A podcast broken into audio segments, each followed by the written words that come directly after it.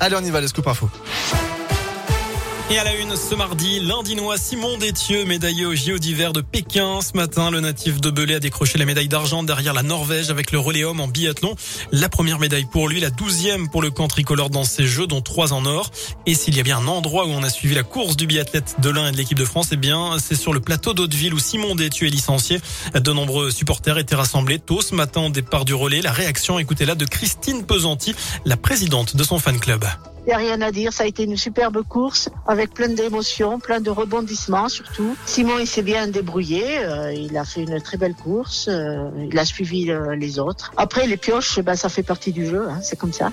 ça le met en confiance complètement. Hein. C'est vrai que j'aimerais bien qu'il finisse, qu'il finisse comme il faut cette master, quoi, qu'il arrive à avoir un, titre individuel. Hauteville va sûrement vibrer vendredi, j'espère que ce sera pas trop tôt parce que c'est vrai que pour les, les, les, les spectateurs, c'est pas évident 7h30. C'est vraiment, euh, vraiment tôt, quoi. Voilà, prochaine course donc pour Simon Détieux, la Mastard vendredi matin. Retransmission à la salle des fêtes d'Hauteville. Dans le reste de l'actualité du changement, ce 15 février, à partir d'aujourd'hui, le délai pour effectuer sa dose de rappel est ramené à 4 mois au lieu de 7 depuis votre dernière injection ou infection Covid. 4 millions de Français risquent ainsi de perdre leur passe. Ce mardi, c'est aussi la fin de la vente des autotests en grande surface. Dernier jour aujourd'hui. Demain, vous ne les trouverez plus qu'en pharmacie, comme au début. Notez que les détenteurs de faux passes vaccinales sont désormais exemptés de poursuites s'ils se font vacciner et ce, quel que soit le délai. Alors, est-ce que c'est une bonne mesure? C'est la question du jour sur radioscoop.com. Vous avez jusqu'à 19h pour répondre sur notre site internet. Et puis ce mercredi, également noté que les discothèques vont enfin pouvoir rouvrir. Elles sont fermées depuis le 10 décembre. Demain, ce sera aussi le retour des concerts debout et la possibilité de se restaurer dans les lieux accueillants du public, comme les cinémas, les trains et les stades. La suite euh, du procès Le Landais aux assises de l'Isère. Le verdict est attendu vendredi dans l'affaire de la mort de Maëlys. Aujourd'hui, il est encore question du profil psychologique et psychiatrique de l'accusé.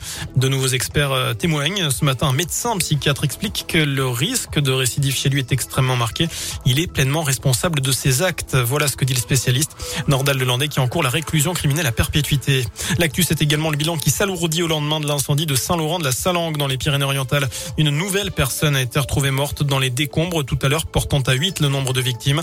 Les pompiers étaient à la recherche d'une femme de 66 ans. La dernière personne portée disparue à la suite de ce feu survenu dans la nuit de dimanche à lundi.